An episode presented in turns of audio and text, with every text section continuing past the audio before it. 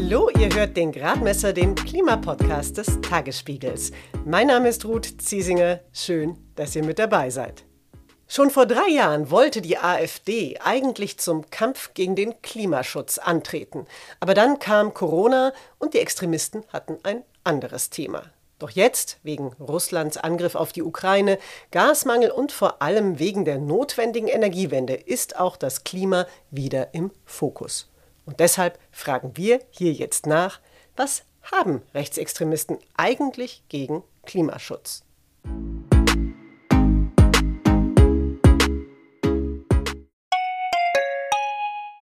Wie geht es weiter mit der Europäischen Union? Präsidentschaftswahlen in den USA, EU-Parlamentswahlen, geopolitische Krisen und wirtschaftliche Schwierigkeiten. Wir suchen Lösungen für diese Herausforderungen. Am 19. und 20. März auf der digitalen Europakonferenz von Handelsblatt, Die Zeit, Tagesspiegel und Wirtschaftswoche.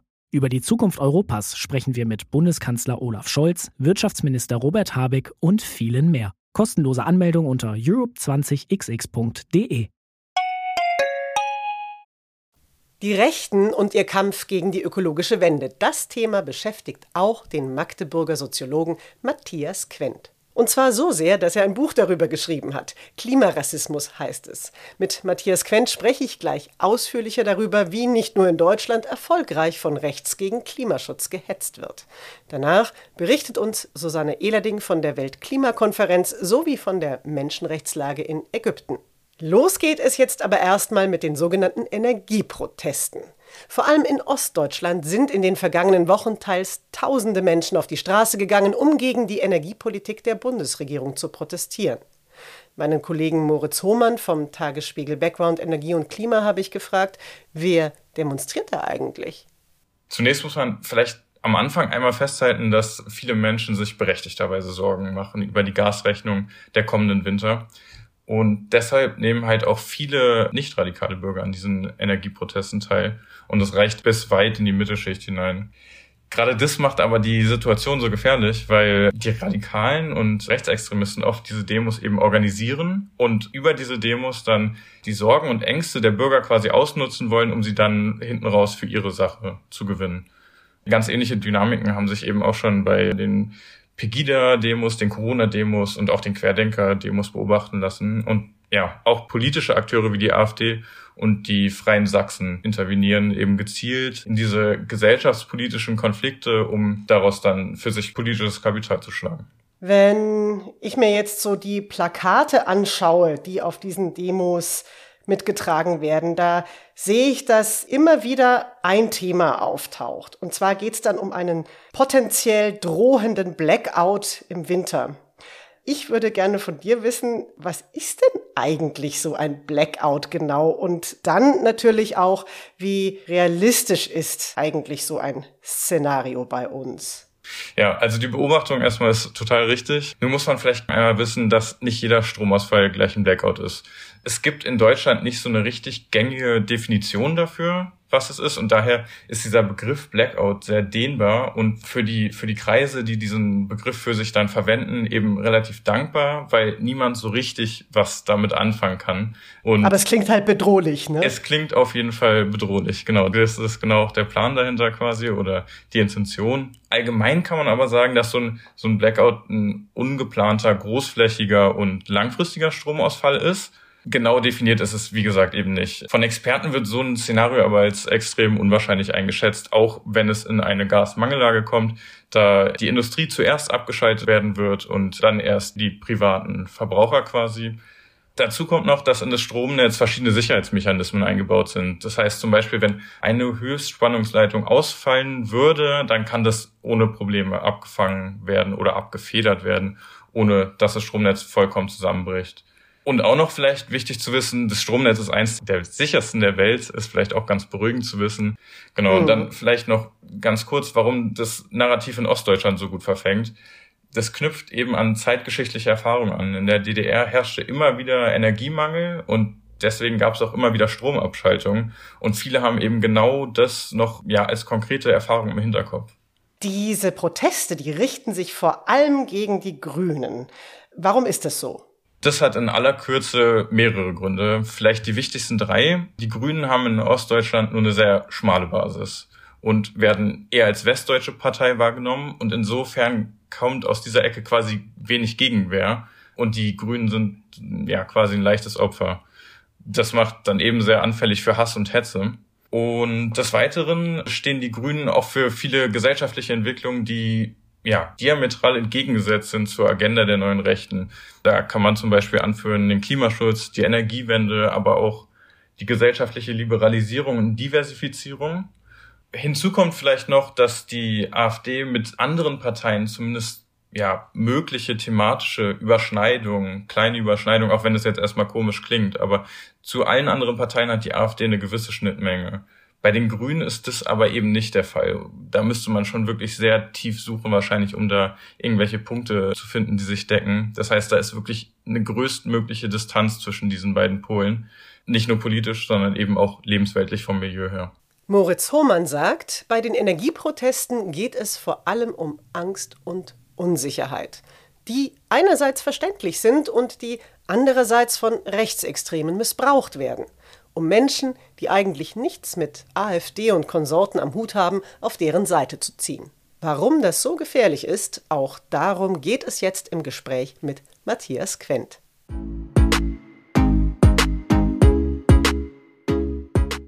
Matthias Quent ist Professor für Soziologie an der Hochschule Magdeburg-Stendal.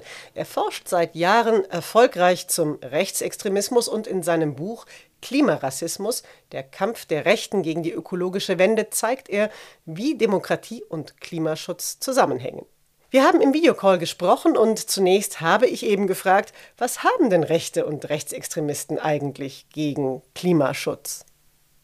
Das war auch die Frage, die wir uns gestellt haben, als wir angefangen haben, für das Buch zu recherchieren, weil uns aufgefallen ist, dass im Kontext von Corona-Protesten, im Kontext des Erstarkens von Rechtsaußenparteien in den vergangenen Monaten und Jahren das Klimathema immer wichtiger wurde und zwar auf unterschiedlichen Art und Weisen. Es gibt durchaus auch Fraktionen innerhalb der äußersten Rechten, die eine eigene, wir nennen es ökofaschistische Linie zum Umweltschutz verfolgen. Aber dominant ist ja die die Linie, die den menschengemachten Klimawandel entweder leugnet oder zumindest die Handlungsmöglichkeiten und Handlungsdringlichkeit leugnet. Unsere Ergebnisse, unsere These etwas glatt zusammengefasst ist, hier geht es um die Verteidigung von Privilegien. Es geht um eine radikale Ablehnung von Gleichwertigkeit, von gleichwertigen Lebensverhältnissen. Das ist ja das, was die Rechte ausmacht. Ungleichheit und die extreme Rechte Ungleichwertigkeit im Hinblick auf Menschengruppen. Und da wir sehen, dass der menschengemachte Klimawandel einerseits nicht von allen Menschen gleich erzeugt wird und andererseits auch nicht alle Menschen gleich betrifft, das ist die Frage der Ungerechtigkeit oder auch der Klimagerechtigkeit, ist es dann eigentlich auch gar nicht so überraschend, dass insbesondere diejenigen, die besonders aggressiv für weiße, häufig auch für männliche Vorrechte eintreten, diejenigen sind, die auch die Ablehnung oder Bekämpfung der ökologischen Transformation besonders aggressiv vertreten. Es gibt jetzt aber noch eine politische Denkrichtung, die eigentlich erstmal nichts mit Rechtsextremismus zu tun hat. Und zwar meine ich den Liberalismus. Aber in einer extremen Form gibt es da offensichtlich Anknüpfungspunkte zwischen Rechtsextremen und dann den sogenannten Libertären.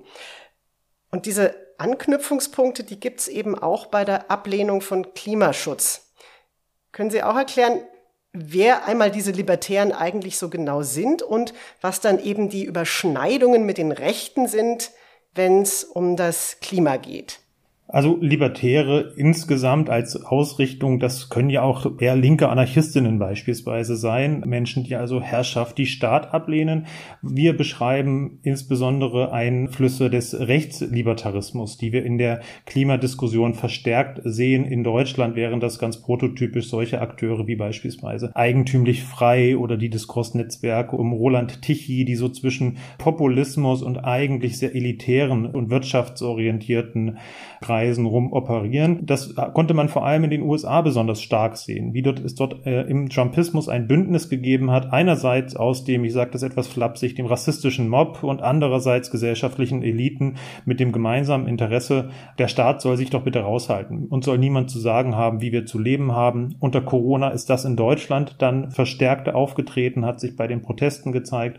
Also letztlich die Ablehnung von Regulierung, die Ablehnung von Ausgleich und, das ist das spezifisch Rechte, die Ablehnung der Herstellung von mehr Gerechtigkeit oder mehr Gleichheit. Und hier trifft man sich dann tatsächlich, also sowohl die meinetwegen völkische Rechte um Björn Höcke gemeinsam mit rechtslibertären Diskursen im Feindbild gegen die Grünen, also wie es da häufig personalisiert wird und gerade in der aktuellen Debatte ja auch bei den Energieprotesten extrem polarisiert wird, gegen die Grünen, gegen die da oben, die uns jetzt auch noch sagen wollen, welche Autos wir zu fahren haben, was wir essen sollen und so weiter. Das Bedrohliche am Rechtslibertarismus ist, dass das ja durchaus Kreise sind, die mit viel Macht ausgestattet sind und in der historischen Rekonstruktion von Netzwerken, von Neoliberalen bis Rechtslibertären, Thinktanks beispielsweise, die Maßnahmen zum Klimaschutz seit vielen Jahrzehnten unterbinden und verleugnen. Da zeigen sich diese Diskursstrategien.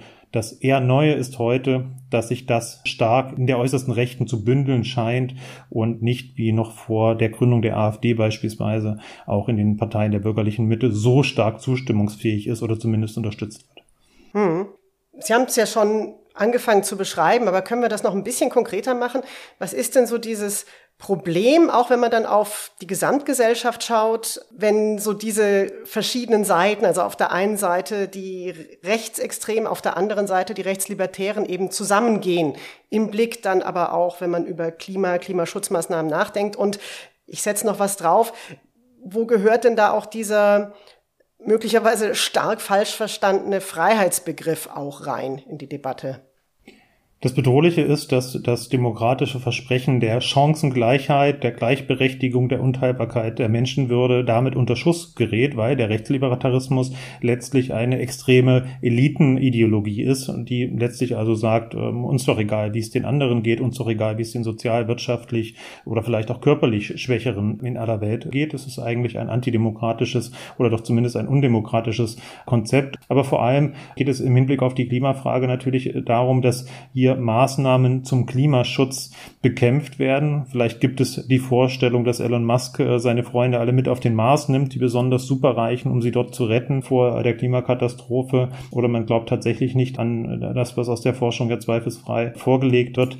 Ja, das Bedrohliche ist, dass durch diese Strömungen Demokratie einerseits, aber auch Klimaschutz gleichermaßen unter Druck steht.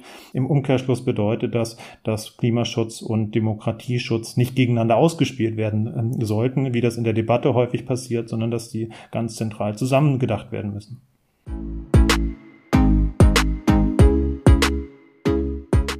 Das waren jetzt von Matthias Quent richtig viele Infos. Weil das sehr kompakt war, fasse ich, bevor es mit dem Gespräch weitergeht, ein paar wichtige Punkte zusammen. Also, es gibt sogar Ökofaschisten. Aber die Mehrheit der Rechtsextremen leugnet entweder den Klimawandel komplett oder bezweifelt zumindest, dass man irgendetwas dagegen tun kann oder sollte. Ein entscheidender Grund dafür ist, beim Klimaschutz geht es auch darum, eigene Verhaltensweisen und Privilegien zu überdenken. Privilegien, die man dann vielleicht ändern oder abgeben muss. Hier funktioniert der Anschluss mit den Rechtslibertären. Die haben nämlich auch kein Interesse an ausgleichende Gerechtigkeit oder Regulierung durch den Staat, weil das ihre Wirtschaftsinteressen einschränken könnte. In den USA ist das besonders ausgeprägt. Vorerst aber bleiben Matthias Quent und ich noch in Deutschland. Hier hat bei der letzten Bundestagswahl nur noch die AfD den Klimawandel geleugnet. Doch weil inzwischen sogar die eigene Wählerschaft diesen kaum mehr bezweifelt, wollte ich wissen, was machen die Rechtsextremen denn jetzt? Also tatsächlich ist der Anteil derjenigen, die die Existenz des menschengemachten Klimawandels leugnen, sehr, sehr gering und dementsprechend auch in der Wählerschaft der AfD sehr gering. Deutlich höher ist der Anteil derjenigen, die sagen, also wir können ohnehin nichts ändern oder wir brauchen nichts ändern, weil China, weil USA, weil Bevölkerungsexplosion in Anführungszeichen im globalen Süden. Und das sind auch die Ausweichdiskussionen, die wir jetzt finden. Also die Verschiebung des Klimaleugnungsdiskurses geht stärker in Verleugnung der Gestaltbarkeit, der Abänderbarkeit des Klimawandels und dessen, dass wir da auch in Deutschland eine Verantwortung hätten. Stattdessen, das ist die politische Programmatik von AfD und Co., müssten wir uns nach außen abschotten. Es geht um nationale Abschottung. Also wenn es zu Katastrophenszenarien in der Zukunft denn kommen sollte, dann ist es wichtig, dass Deutschland in der Lage ist, sich vor zum Beispiel den sogenannten Klimaflüchtlingen zu schützen, sich abzuschotten und die eigene wirtschaftliche Vormachtstellung in der Welt auch zu verteidigen. Das heißt, die Durchsetzung, die Verfolgung von etwa Rohstoffinteressen in aller Welt. Die AfD ist ja dafür bekannt, dass sie nicht auf Fakten setzt, sondern vor allem auf Gefühle. Und im Klimadiskurs schimpft sie dann eben gegen angebliche staatliche Verbotspolitik, gegen einen von ihr ausgemachten Ökosozialismus und sie sieht einen Krieg gegen das Auto, der geführt wird. Wenn man jetzt aber guckt in der aktuellen Lage, gerade auch im Blick auf den Krieg in der Ukraine, auf Inflation und andere ja, Ereignisse, die einfach dazu geneigt sind, die Menschen wirklich ernsthaft zu verunsichern, Inwieweit erreicht dann diese emotionalisierte Propaganda denn auch Menschen, die eigentlich durchaus das Klima schützen wollen und ganz sicher nicht rechts sind? Das ist die große Gefahr. Darum war uns das Buch auch so wichtig, um aufzuzeigen, also wenn wir über AfD und äh, die äußerste Rechte sprechen, dann geht es ja darum, dafür zu sensibilisieren, welche Anschlussstellen es gibt in der Gesellschaft für die Agitation für einen Ruck nach rechts. Und tatsächlich sehen wir jetzt in der Krise, dass rechte, rechtsradikale, rechtsextreme Akteure zu Protesten mobilisieren, dass die AfD massiv oder doch zumindest signifikant etwa fünf Prozentpunkte in Prognosen und bei den Wahlen in Niedersachsen auch hinzugewinnt. Genau mit so einer Angstkommunikation, der Angst vor der Deindustrialisierung Deutschlands, vor dem Blackout, also all diese Angstszenarien, die jetzt geschürt werden in Verbindung natürlich mit dem alten Thema der Ablehnung von Migration oder Flucht im Kontext der Ukraine ebenso wie im Kontext von Klimawandelerscheinungen. Und das ist tatsächlich ein äh, Szenario, dass hier neue Milieus erreicht werden können, die aufgrund von emotionaler Ansprache oder aufgrund von tatsächlich einer unausgeglichenen sozialen Belastung in einer Form von entweder ideell oder auch materielle Panik äh, verfallen und dann der Meinung sind, okay, wir geben aus Protest oder vor allem auch, um den Status quo zu bewahren, damit alles so bleibt, wie es bitte immer war und wie es uns ja ehrlicherweise auch die bürgerlichen Parteien immer versprochen haben. Das billige Gas, das billige Benzin, das ist ja kein rechtes oder kein rechtsextremes äh, Versprechen, aber mit dem Einbrechen dieser Versprechen an der Realität ja, eröffnet sich ein Fenster für Enttäuschung und damit letztlich auch für eine Faschisierung. Sie haben es ja vorhin schon gesagt, das erklärte Feindbild der Rechten und der äh, Rechtslibertären, eben nicht nur bei der AfD, das sind die Grünen. Und gerade erst hat der Leipziger CDU-Stadtrat Michael Weikert bei einem Parteitag in Sachsen verkündet, und das lese ich jetzt vor, wenn die Grünen 50 Prozent hätten, dann wäre es mit der Meinungsfreiheit in unserem Land zu Ende. Das dürfen wir nicht zulassen. Und äh, Sachsens Ministerpräsident, also auch CDU, Michael Kretschmer, der hat auch schon öfter vor der Klimadiktatur gewarnt und die ist ja eigentlich nah dran am Ökosozialismus, den die AfD befürchtet. Was ist denn da los bei der CDU? Vielleicht besonders in Sachsen. Also die CDU gerade in Sachsen, aber äh, also auch in Ostdeutschland insgesamt ist in einer ja eigentlich ideellen Krise, in einer Krise ziemlich absoluter Verunsicherung in Hinblick auf einerseits äh, eine Wählerschaft, die stärker konservativ bis rechtsextrem in äh, vielen Fragen in Ostdeutschland positioniert ist, auch eine Basis innerhalb der CDU, die da nicht klar ist. Und dann tritt hier genau das ein, was ich beschrieben habe. Ja, also gerade die bürgerlichen wirtschaftsnahen Parteien waren es ja, die die Versprechen auf billige Energien ähm, hervorgehoben haben, die die Solarindustrie in Deutschland nicht geschützt haben, sondern letztlich beerdigt haben äh, Anfang der 2010er Jahre. Ähm, das heißt, all das, was man in, den, in der Vergangenheit vertreten hat an politischen Konzept, bricht jetzt eigentlich zusammen. Und anstatt hier selbstkritisch in eine Revision zu gehen und zu sagen, Leute, wir haben uns in eine Abhängigkeit geführt, die weder aus energiepolitischen Gründen noch in Hinblick auf die Klimabewältigung produktiv ist, gibt es hier eine irrationale Radikalisierung und eine Feindbildkonstruktion. Information. Das ist absolut gefährlich, weil das natürlich die Türen öffnet äh, zur AfD und die Gefahr ist, dass die Menschen im Zweifelsfall das Original wählen und sich letztlich auch andere Positionen des Nationalismus ja, Deutschland äh, zuerst ja entgrenzen und in tatsächlich Politik übergehen. Ich habe es Ihnen vorhin versprochen, jetzt würde ich es gerne tun. Jetzt würde ich gerne Deutschland verlassen und in die USA schauen. Die USA, die sind nämlich quasi das Mutterland der Klimawandelleugner. Und ich würde Sie gerne bitten, äh, doch kurz für uns in die Vergangenheit zu schauen und uns zu erklären, aus welchen Gründen das gerade in Amerika so effektiv passieren konnte.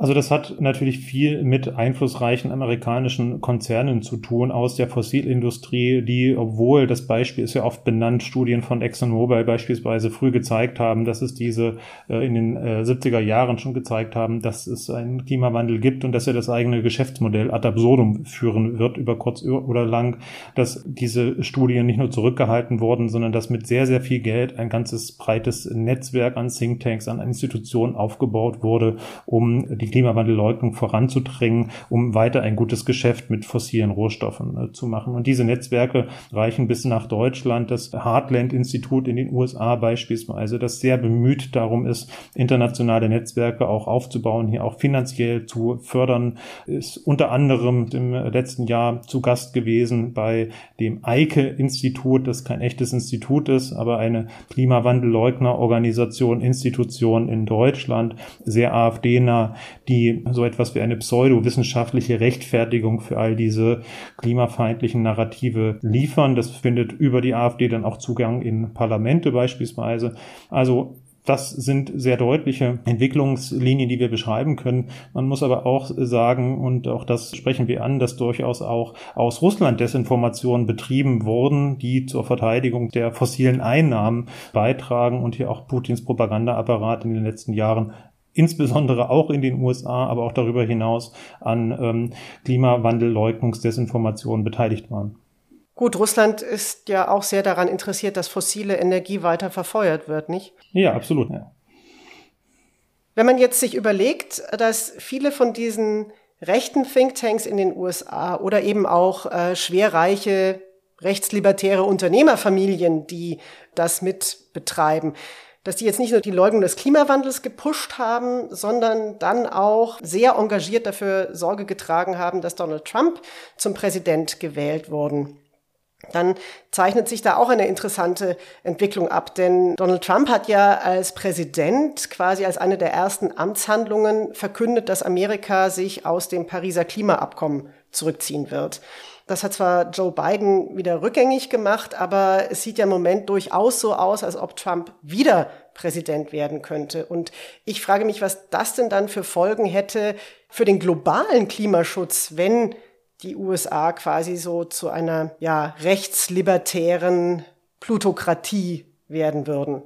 Es hätte ganz katastrophale Auswirkungen. Die USA sind einer der Hauptemittenten von CO2-Gasen und anderen treibhausschädigenden Gasen, die dringend die ökologische Transformation vorantreiben müssen, so wie auch Europa, so wie auch China. Aber die USA stehen in aller Regel an der, an der Spitze der Verursachertabelle und äh, Statistiken, insbesondere bezogen auf die Emissionen pro Person in, innerhalb der Bevölkerung. Das heißt, wenn die USA rechtsradikal regiert werden sollten, wieder rechtsradikal regiert werden sollten, wie unter Trump, der das nicht nur aus dem Klimaschutzabkommen ausgestiegen ist, sondern der ja auch einen regelrechten Kreuzzug gegen ökologische Politik der Bundesstaaten, demokratisch regierte Bundesstaaten gezogen hat, der gegen die Nationalparks, gegen die Forschung und so weiter vorgegangen ist. Das hätte ähnlich wie wenn Herr Bolsonaro in Brasilien wiedergewählt worden wäre, mit anderen katastrophalen Auswirkungen dort im Hinblick auf den, auf den Regenwald und dessen äh, Vernichtung wir sollten aber nicht darüber hinwegsehen, dass wir auch in Deutschland immer stärker eine solche ja, Trumpisierung auch tatsächlich des konservativen Spektrums gerade in den Klimafragen sehen. Stattdessen könnte man ja auch sagen, ja, der Schutz äh, der Schöpfung ist uns besonders wichtig. Äh, wir versuchen den Grünen jetzt auch ihr Milieu äh, strittig zu machen. In einigen Bundesländern in Norddeutschland passiert das ja. Aber ich sehe schon die Gefahr, dass diese Entwicklung in den USA hier gerade etwas leid, aber im Grunde auch abläuft.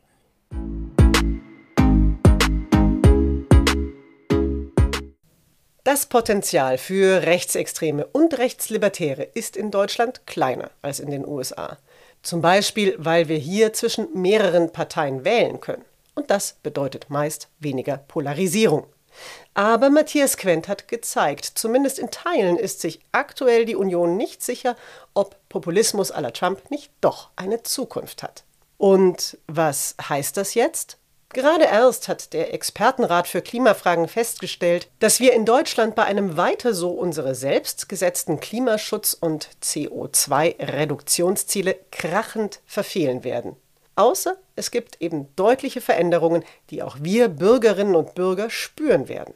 Damit dann die rechte Propaganda dagegen nicht verfängt, rät Matthias Quent, es wäre viel Vermittlungsarbeit möglich, wenn man nicht den alten Fehler wiederholt, den Menschen Dinge zu erzählen, Ansprüche aufrechtzuerhalten, die in der Vergangenheit vielleicht gültig waren, aber eben für die Zukunft nicht mehr gültig sind. Und das ist das ganz, ganz äh, zentrale Moment. Das gilt für die Medien, aber das gilt insbesondere für Wirtschaft und auch die CDU und ihre Bedeutung für diesen Diskurs, dass das weiter so eine Illusion ist, dass das immer weiter so eine Illusion ist. Und je länger man verzweifelt an dieser Illusion fest festhält, desto stärker ist das Radikalisierungspotenzial, wenn diese Illusion dann in einigen Jahren zusammenbricht oder zusammenbrechen muss. Und das ist das äh, Dilemma in der, in der Kommunikation, in der politischen Kultur in Deutschland, dass ich sehe, es müsste Klartext gesprochen werden, es müsste deutlich gemacht werden, ja, es sind radikale Veränderungen nötig. Der Bundespräsident hat das in seiner Rede kürzlich ja zumindest angedeutet.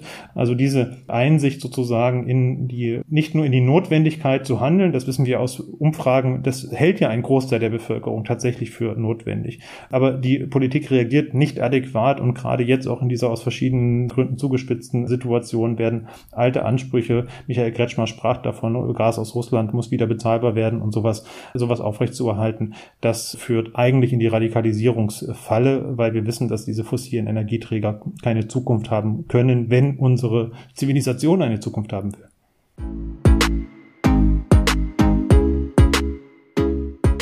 Matthias Quent war das. Mehr Infos zu seinem Buch Klimarassismus findet ihr in den Show Notes. Und jetzt schauen wir noch, wie angekündigt, auf die laufende Weltklimakonferenz in Ägypten.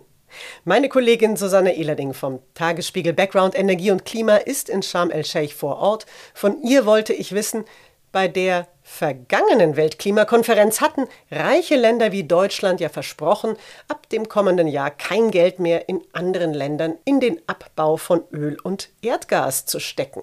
Wie sieht da jetzt die Bilanz aus? Naja, da kommt was dazwischen, was man damals nicht ahnen konnte, nämlich der Krieg in der Ukraine und das Bedürfnis Deutschlands, Gas aus anderen Quellen zu besorgen.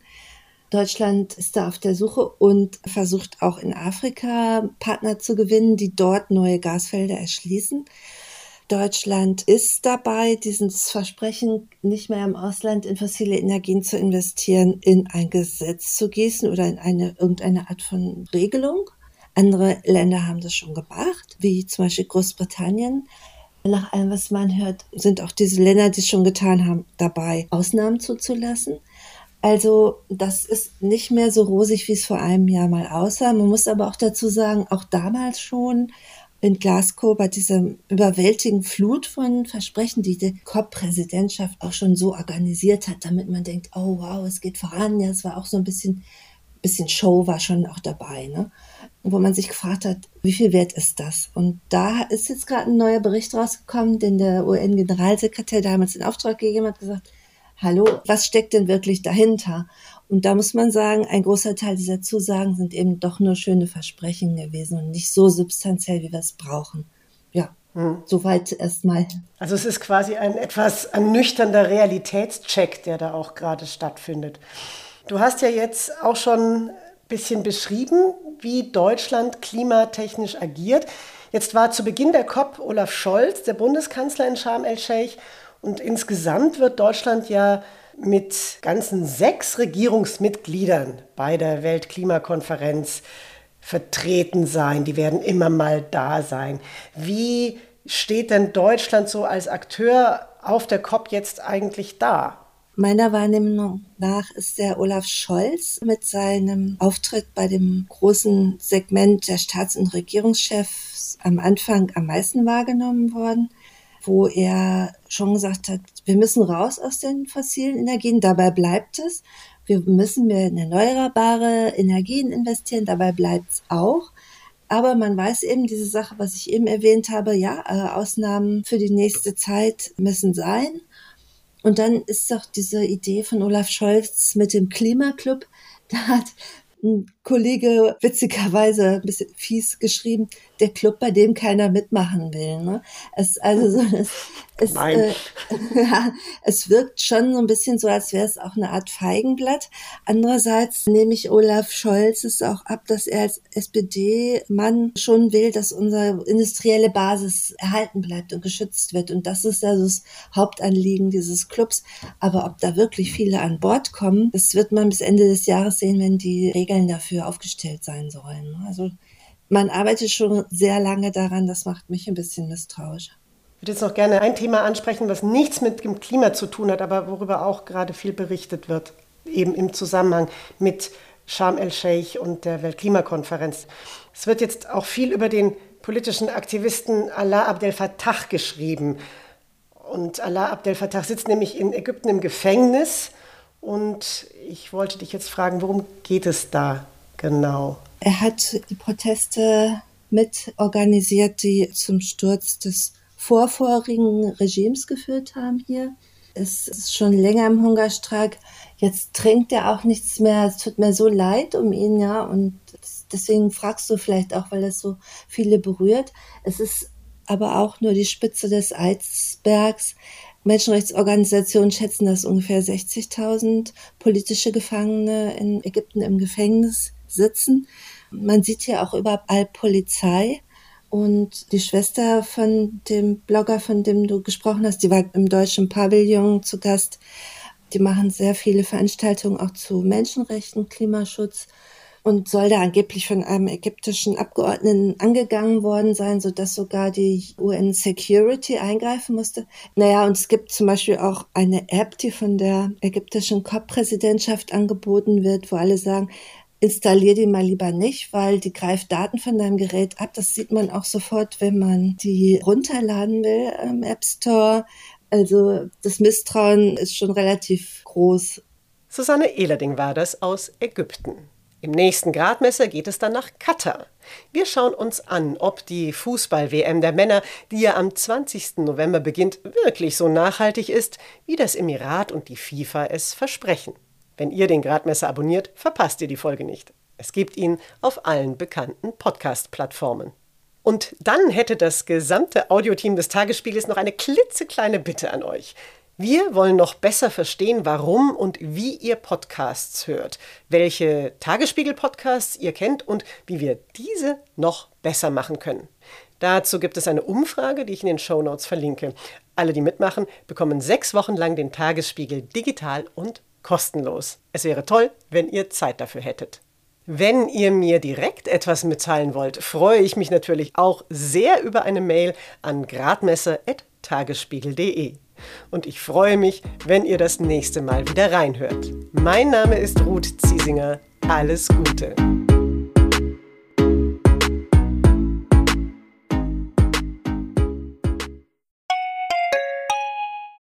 Wie geht es weiter mit der Europäischen Union? Präsidentschaftswahlen in den USA, EU-Parlamentswahlen, geopolitische Krisen und wirtschaftliche Schwierigkeiten. Wir suchen Lösungen für diese Herausforderungen. Am 19. und 20. März auf der digitalen Europakonferenz von Handelsblatt, Die Zeit, Tagesspiegel und Wirtschaftswoche. Über die Zukunft Europas sprechen wir mit Bundeskanzler Olaf Scholz, Wirtschaftsminister Robert Habeck und vielen mehr. Kostenlose Anmeldung unter europe20xx.de.